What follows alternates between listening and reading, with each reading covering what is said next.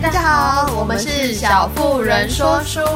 我是喜欢自由的马格，我是热爱阅读的 Joe。其实我们今天要讨论的这本书籍呢，就是玛格丽特·艾特伍的《使女的故事》。他现在的作品光台湾翻译就已经有一个系列，就是天培文化他们就出了玛格丽特·艾特伍的一整个系列的翻译小说，基本都还不错，很推荐大家可以去看看。今天想要讨论这使女的故事呢，它是一个架构在未来时间点的一个反乌托邦的小说。它里面的架构呢，就是我们先跟大家概要一下，其中有几个特别的角色，因为它这个使女呢，它是来自于圣经的一个典故，后面也会说明。这里面它主要的主轴是来自于使女的一个叙事角度，然后这个使女的名字就叫做奥芙弗瑞德，它是以弗瑞德视角是在叙述这个整个过程，在这个架空的一个未来时间点里面。我觉得他本来想要描述的那个地点应该是美国吧，就美国被一群什么激进的分子占领了。对，他把里面的女性分成几个等级，第一个他就是有一个叫夫人的角色。夫人角色，她就是象征着在一个有权力或者是地位的大主教，大主教就是男性的一个地位权力的称呼。大主教的旁边，他们就会配着一个夫人，这个夫人就象征着他们的一个像装饰品一样的女性，自身的一个陪衬嘛。对对对，没错没错。接下来的角色就是来自于这个主角使女，使女呢，他们就是像书里面会讲到的，就是像移动的子宫，他们是提供给这些主教们生育的一个工具。对对对，也像是豢养在家里的牲畜。所以他们叫做 off 的原因，就是它的英文有两种说法，一种是说，因为它是一个呃母牛的开头字，所以他们象征是他们在家里饲养的动物，为了他们而生育的这个角色。那有一种 off 的意思是 for 这个家庭的一个，应该说隶属于大主教，他的名字后面 off 冠的就是大主教的名字。对，接下来的第三个阶层呢，就是来自于马大，所谓的马大这个角色，长得不那么美貌的女性。然后他们就在家里担任一个，就有点像厨娘的角色，或者是打扫家务等等，就是像小女佣那种感觉啦。大部分都老女佣，对，没错，老太太，然后对对对，帮佣帮佣的概念。对，所以你就会觉得说，他把女性分成这种几种角色，还有一种叫做经济太太。那为什么叫经济太太呢？他们就是一种。有点像是在路边打零工那种感觉的角色，因为他他的叙述是说，他们在这个整个国家里面是没有特殊的分工，但是有什么力所能及的事情，他们就得去做，所以就很像最底层打杂的，打杂的，没错，打杂的。他这个象征有点像是把女性分成几种状态，就是女性可能在这整个的生命里面，她可能扮演这几个角色，然后她把她只能做这些事情。那我觉得他在书底面有一段话写得很贴切，他就说。使女她没有名字，有的只是主人的姓氏，也没有过去，当然也不会有未来。不能阅读，不能言语，没有自由，只能完全信奉上帝。红色是她唯一的制服，她存活的唯一任务就是生育，子宫是她生存的工具，就显得非常讽刺。就是回归到我们刚刚讲的，就是他把女性变成她是一个生育的工具，她可能是个陪衬品，她不能有任何的知识语言。他甚至不可能在这个环境里面有一席之地，他只是男人的陪衬。我觉得这整个故事的叙事里面，你会觉得说，如果你是一个女孩子，你会读起来有点小闷，就想哦，到底发生什么事？它里面有一些蛮讽刺的桥段，就是包括为什么会有使女这个名称，是来自于他引用了圣经的一段话，他是说：“你给我生孩子，不然我就去死。叫你不生育的是上帝，我岂能代他做主呢？”有我的使女比拉在这里，你可以与她同房，使她生子在我膝下，我便靠她也得孩子。利亚说：“上帝给了我后代，因为我把使女给了我丈夫。”所以就蛮讽刺的是，他利用使女这个名称去代表说是一个生育的工具，包括他们说生子在我膝下这个象征性的言辞，在里面也有一个很形象化的仪式，就叫做受精仪式。大主教每个月在使女可能排卵期的那段期间，他就会来到这个房间，然后他就会朗诵刚刚那一段的圣经给大家听。接下来他们就会进到房间里面，由夫人抓着使女的手，然后他就会对她进行强暴性的行为，使她受孕。这整个故事是架构在这个使女的视角里面去观察，由她的叙事手法去阐述说，诶，她身为使女来到一个新的家庭。那夫人怎么对待他？然后他平常可能会跟他的伙伴一起去上街采买食物，他们不能一个人走在路上，因为他们可能会被强暴，然后也不能穿太短的裙子，因为可能会引起男人的性欲，所以他们就是非常保守的，每个人穿着红色的，就是刚刚讲到他们的唯一的颜色就是红色。他之所以会让他们穿着红色，是表示红色是象征精血的意思，就是是一种比较污秽的象征词。然后他们就会穿着这个他们代表性的颜色，然后去购物啊，然后在路上行走，就是绝对不可以落单，就也要两个人一起走。这这个过程当中，它是穿插了不同的时序感，包括他们刚发生政变的时候，女主角她本身是呃一个有先生有孩子的职业女性，然后她在职业女性的这个角色里面，因为忽然发生政变嘛，然后她的工作就被剥夺了，她本来的存款也全部被移到她丈夫的名下，然后变得一无所有，到哪里都就是掣肘，就是没有办法做任何事情。然后后来他们就尝试着跟他先生还有小孩弄了一个假护照，想要逃离这个基地，也就是他们很像是在叙述美国的一个环境当中，想要逃到加拿大。对，然后他们就开车，但后来路上他们就被拦截了，然后也没有逃逸成功，然后他就被逮捕变成使女，因为他还有生育能力。然后他孩子跟他先生都被剥夺了，就是从他生命中消失。所以他的叙事手法就是包括他来到这个新的家庭，成为使女，即将为他们诞育新的后代。以及他之前就是刚被抓到他们所称的一个叫做“红色感化中心”的里面去做一些教化，他们就试图用一些强权或者是激烈的，比如说鞭打或者是训斥的方式，让他们去降服于这个假设性的概念，让他们知道说他们过去的生活已经不可能再回去了，他们的唯一身份就只有生育。对女主角来说是个很冲击的前后的对比。那他来到这个新家庭之后，就是第一个大主要他本身在书本里面，其实他叙事是有点像老贝贝，就是那种白发苍苍啊，然后感觉很不优的那种状态，感觉会让你有点恶心。没错，就为什么他要跟他这个人做这些事情，然后就觉得恶心？他有经营一种让女性阅读的时候会感到反感的一个状态。后来这个大主要就是可能也对这个女生产生了一些兴趣。然后他就会约她，比如说去房间玩拼字游戏啊，然后拿以前已经被销毁的那些书籍给她看，甚至带她去一个叫做荡妇俱乐部的地方玩耍，就是她在那边可以自由的做爱，或者是喝酒啊、抽烟等等的，就是在那边是一个很 free 放荡的空间。但是在他们现实生活里面，使女是很保守，不能对内敛，她不能有自己的思想，不能有自己的意见。没错，所以是他就带着她变装到那个地方去，有点像是解放她自己。或者是也是解放大主教的一个过程吧。这使女来到这个家庭一阵子之后，她却一直没办法受孕。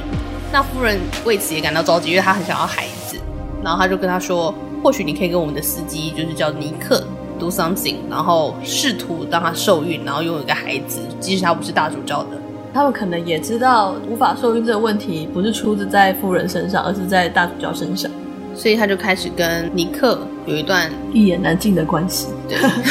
没错，他们有一种互相依存，或者是互相得到安慰的一个肢体上的抚慰的状态吧。最后的剧情其实在一个地方戛然而止，就是他没有解释说这个使女后来去了哪里，只是说她后来被车辆带走了，那就一切就结束在这个第一本的部分就 ending 在这个地方。其实，在这部作品出来之后。美国也是翻拍了就有关使女故事同名的影集。玛格丽特·艾特伍又写了，就是反正相隔了蛮久之后再出了证词，上面也会标注说是使女故事的续集。那我们之后也会讨论这个部分。我觉得很不错的地方是因为我们后来去看了他的相关影集，导演是一个蛮厉害的人，就是他利用自己的角度去诠释了这个激烈共和国。他除了因为像我们在阅读过程当中，我们只能看到使女一个角色的故事。因为我们在书本里面，我们只能看到使女一个人的叙事角度，所以我们很多其他人的情感或者是其他人的内心描述其实是没有的。但是我觉得在影集里面是很棒的，把这个所有的像上帝视角一样，把所有的人都呈现出来，包括他可能会带到大主教啊，或者是夫人，他可能会有一些自我的情绪，但是在书本里面是看不到这个部分。应该说，使女的故事的书里面就是第一人称视角的一个叙述者的角度。影集的话，他就是做了很多补白的这个动作，对，就是把每个角色。他们在干嘛都拍给你看，而且他甚至改变了某些人的命运，试着让这个剧情可以往更后面，就是连接到证词的部分去做推进，然后也补足了很多我们可能在书里面不太懂，说，哎，为什么他发生这件事情？他让这些故事的桥段有了解释。如果大家阅读了这本作品之后觉得很有意思，也值得去看一下它的剧集。第一个，他们的概念是没有差很多的，但是它让你很多呃想象断层的地方就是弥补上了这些空白，甚至让它变得更有意思，然后有情节性。他的朋友莫伊拉或者是珍妮的角色都变得更具体，而且他们在在这件事情之前，他可能给他了一些生命故事，然后你读起来会觉得嗯更有意思。说原来他后面会发生成这样子，可能因为跟他之前的一些经历是有关联的。我觉得他把影集把它拍的太美好了一点。因为在书籍里面，你会觉得大主教应该就是一个白发苍苍的、老头，感觉做起这些事情来就会让你觉得特别的恶心。不止年龄差啦，就是整体上来说，就是好像不是这么的合适。夫人感觉起来也是一个有点木讷，没有什么情感性在里面的一个角色，就真的很像一个装饰品。但是呢，他在影集里面，他是一个非常立体的人，就他有他自己的情感，他有自己的，比方说嫉妒啊，为了一件事情而生气，而且他还会表述一些他们可能在书籍里面不存在的他跟大主教的过往，而且他把这两个角色都找了年轻、帅气跟漂亮的人，害我们整个的代入感变得非常的奇怪，因为我们就会觉得说，哎，这书里面的大主教不是让你觉得就是蛮不舒服，甚至他会有些强暴使女的那个桥段，后来变得好像也没怎么样。我觉得影集某部分来说，它比书更好的地方，也许是因为它拍了很多不同的角色，他们自己的状态，或者他们自己的心境或心路的曲折，所以它会让你觉得，其实夫人就算是你在书里面看起来好像有点万恶的帮凶的这个夫人的角色，它其实也有，也许有很很多的他的不得不的状态。影集里面，他之所以会产生这个叛变，他有一个解释，是因为来自于这个大主教，就是弗瑞德跟他太太赛丽娜两个人联合去提出了这个提案，然后造成后面的这个结果。所以赛丽娜在本来她是一个很有自主性，然后有思想的女性的角度上面，她就认为她也是个参与者。一旦这个国家被颠覆之后，变成了激烈共和国，她反而变成一个只能退居幕后的角色。这个环境或者是这个舞台上面没有他的发言权了，所以他只能安于做一个算是装饰品或者是陪衬的角色，就负责坐在旁边堆起满脸的笑容。对，我觉得在剧集里面可以看得到是夫人的一些从抗拒到屈服的一个过程吧。他一开始的时候本来有一个是他要上台演讲的一个桥段，然后忽然啊，他先生就出来跟他说，哎，就那个活动被取消了，所以他只能默默的回家。很讽刺的是，里面他的一个就是他现在的朋友就走出来说：“哎，太太回家了。”哦，那他知道他再也不可能演讲了吗？所以那个画面其实是很讽刺的，因为太太本来穿着一个正式啊，然后看起来很有气势的一个服装，来到一个地方想跟大家做一番演说，然后没有想到那可能是最后一次她可能有机会上台的机会，一切都从那一天开始都被抹杀掉了。如果说真的把神女故事当成一个就是性别的一个议题作为主轴的书的话，这也是代表就是有些女性可能也是在父权的这件事情上面成为了一个帮凶，但她没想到她可能间接迫害到的是自己这样子。这里面的所有隐喻啊，都会让你觉得说，为什么会这样子？是以我们现在就是这种很开放、可以有很多选择性的的环境来讲的话，它是一个不可思议的状态。如果把女性就简化起来，原来只有这几种样态吗？就会内心充满了问号。某部分来说，它可能也是表露出了一些男性主观或者是一个男性本位主义里面的，就是沙文主义他们的视角里面看待的女性。他们可能真的有些人会觉得女性就是一个生育的工具啊。很多人其实到现在还是觉得，就是他之所以要结婚或他之所以要交个女朋友，是因为他想要传宗接代这件事情。如果他把它视为是一个工具性或者是一种目的性的存在的话，这两者就永远不会是对等的。所以，我们才会在环境当中强调说，所谓的男女平等啊、男女平权这件事情，不断的在很多地方去追求比例或者是形式上的平等。但是，其实更重要的是回归到背后的精神，你怎么去看待这件事情？应该说，就之前有很多男性很喜欢讨论说，既然是两性平等，那为什么女生会要有女性保留名额啊，或者是要超过多少的 percent 啊？我觉得这件事情其实也是一体两面的。为什么会有这样的法案或法规出来呢？或者这样的规矩出来？我觉得某部分来说，其实可以看得出来，如果我们不用这件事情去限定的话，也许你根本不会获得，比方说这么多的女性立委或这么多的女性委员。从这个角度来看，说其实我们之所以要用这个保障名额，我们真的就是为了要保护女性有这样足够的一个，比方说参政权或什么的。那这不是很讽刺吗？那我们要什么样的情况下，我们可以不用再做这个保护这件事情呢？就是在我们不需要保护这个名额的情况下，也有这么多的女性可以投入政治，或者是也有这么多的平等的参政权或什么，就是大家可以有这样的机会，就是大家不会在比方说工作选择，或者在政治的选择，或者在任何的事情上面，大家会对女性进行一个排挤的动作，就是觉得蛮讽刺的。就像成功的男人，他们通常背后都有一个女人嘛，大家很喜欢讲这句话，但是成功的女人背后通常都没有男人。应该说，他们没有办法分身乏术的去，比方说多照顾个家庭或是什么的。我觉得女性其实是蛮辛苦的啊。我觉得很多女生可能呃也更希望自己背后有一个可以去 cover 自己那些，比方说家务生活，就像是要多一个马大。其实我蛮同意刚刚就讲的那个部分，因为比如说，包括在一般的职场上面来讲的话，即使你是同年资的男女，长官在提拔的时候，只要他们能力不要差太多，原则上一定是优先提拔男性。第一个，男性可能他不会有家庭上面的一个负累，他可能会有太太吧可以支持他。但妻子的话，她可能得分身乏术去照顾她的家庭、小孩，或者是指公公婆婆，就是整个家庭的照顾大任，可能都会落在这个女生身上。所以一旦她在升迁之后，她可能就没有办法这么投入在工作上面，一定会被列入成考量之一。我觉得，如果在这样的前提之下，不是显得非常不公平吗？像我之前有当国小老师的同学就说过，他说他们都觉得很奇怪，为什么老师们他们要联系家长的时候，都会说要联系妈妈。然后后来他才发现，因为每次打去问爸爸的时候，爸爸都一问三不知，然后搞得好像那儿子破女儿不是他生的一样，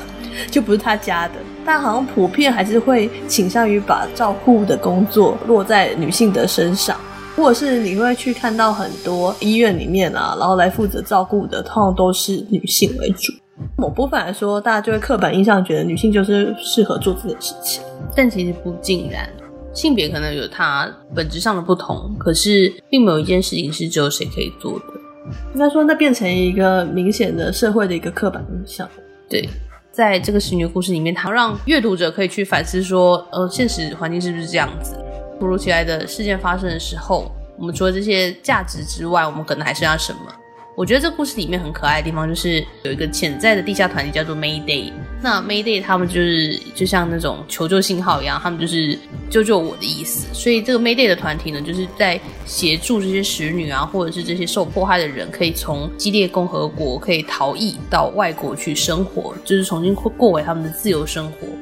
书籍里面这个 Mayday 没有叙述的很多，但是在影集里面，导演给了他很大的一个诠释角度。他让 Mayday 可能是任何一个人，他可能只是一个小老百姓，他平常就是帮他做载运工，帮他从 A 地载到 B 地，也可能他只是一个家庭主妇等等，他们都可能是任何一个角色，他们只是为了传递一个讯息，为了拯救一个人离开那些困境。所以我觉得是蛮可爱的一个象征寓意，然后导演也把这个 Mayday 的团体演得很活。我个人觉得他在创造 Mayday 这个部分是讲说，如果女性受到这么多迫害的时候，可能是任何一个微不足道的人，他们都可能会成为你的支持者，让你在这些困境当中得到支持。就是他跟他的朋友有 Mayday 这个交流，然后他就到肉店领了一一叠信件。然后他回去的时候，偷偷的阅读那些信件，发现那些信件就是来自于很多很多不同受迫害者他们写下来的信。然后他们期待某一天他的家人，或者是其他受迫害的人，或者是其他可能拯救他的人，可以读到这个信，然后给他一些帮助。主要就是在那个剧情当中，他就读那个信，然后大哭失声啊，然后他就把这些信全部就收集起来。本来第一次要逃离那个地方的时候，他就把它交给交给了马大。后来他来到很多地方，包括协助他逃逸的，比如说医院的护工啊，或者是载他司机啊，或者是后来一个家庭里面的爸爸之类的，他们都只是一个无名小卒，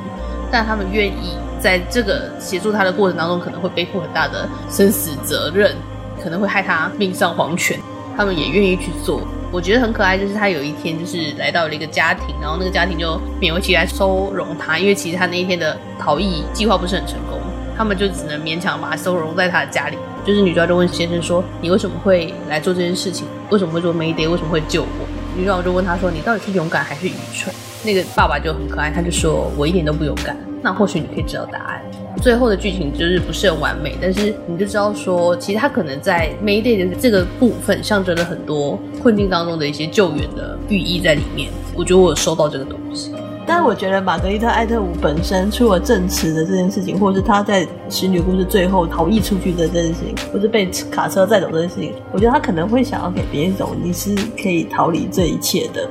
也许你可以，他留给大家无限的想象力，而且要给大家一个比较正向的出口的感觉。我看一些人他们写的评论，会觉得这是一个没有鬼也没有血腥的恐怖故事。没错。